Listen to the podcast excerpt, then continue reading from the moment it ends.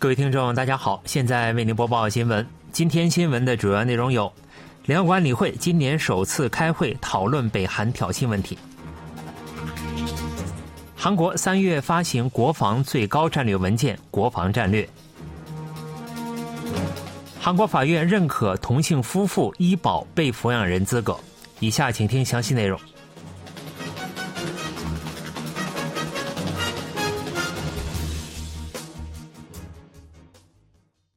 联合国安理会举行公开会议，就上周末起北韩连续进行导弹挑衅进行了讨论。当天的会议是应今年起成为安理会非常任理事国的日本的要求紧急召开的，也是安理会今年首次举行有关北韩问题的公开会议。以利害当事国身份出席会议的韩国和美国等西方国家谴责北韩发射弹道导弹，并一致认为有必要进一步制裁北韩。美国常驻联合国代表琳达·托马斯·格林菲尔德批判常任理事国中国和俄罗斯阻止安理会正式应对北韩，并表示将重新推进联合安理会主席声明。去年底，美国提交了谴责北韩试射弹道导弹的安理会主席声明草案，但由于中国和俄罗斯的反对而未能成型。中方表示，应避免形势进一步恶化。重申反对美国采取相关措施的原有立场。在联合国安理会公开会议无果而终的情况下，联合国发言人在例行记者会上表示，联合国秘书长古特雷斯一月三十日与北韩常驻联合国代表金城进行了会晤。联合国发言人表示，古特雷斯转达了韩半岛紧张加剧的忧虑，并呼吁北韩彻底落实安理会的决议。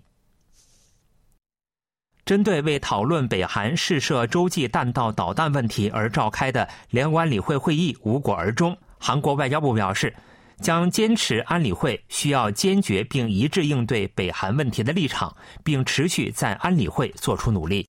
外交部一位人士二十一日对记者说，还将通过外交渠道持续与中国和俄罗斯进行高层沟通。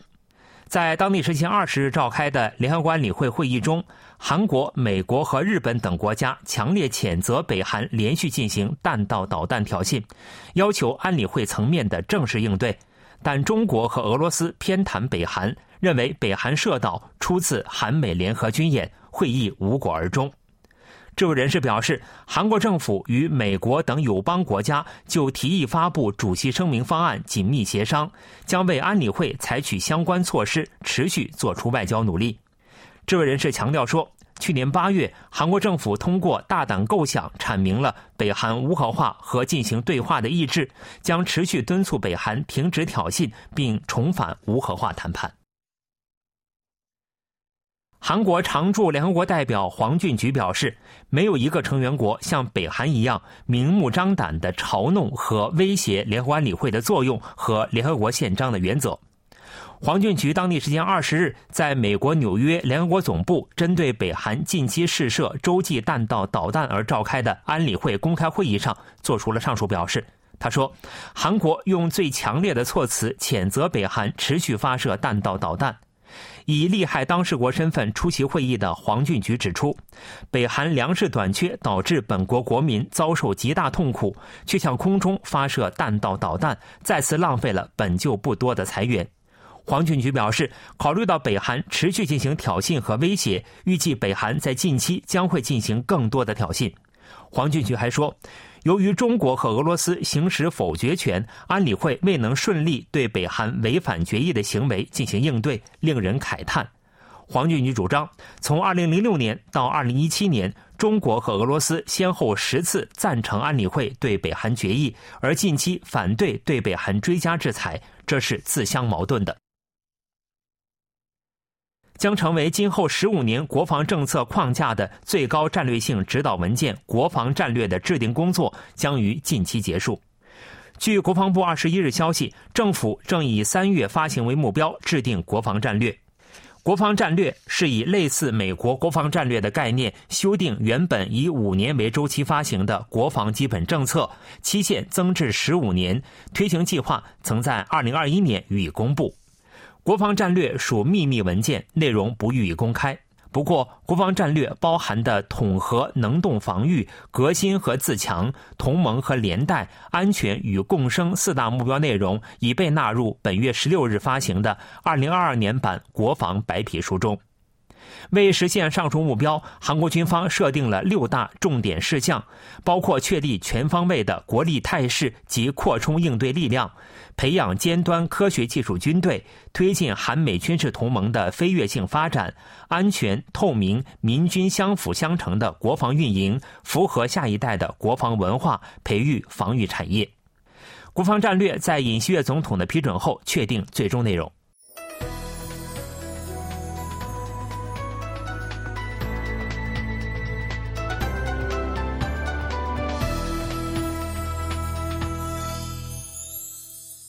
KBS World Radio，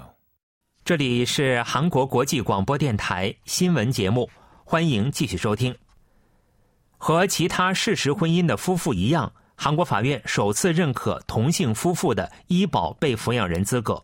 针对同性结婚五年的苏成旭对国民健康保险公团提起的医保费征收行政处分取消诉讼案，首尔高等法院推翻了原告败诉的一审判决，改判原告胜诉。法庭认为，虽然难以认定事实婚姻关系，但在被抚养人资格方面应适用平等原则。健康保险公团应取消对苏成旭夫妇另加征收保险费的处分。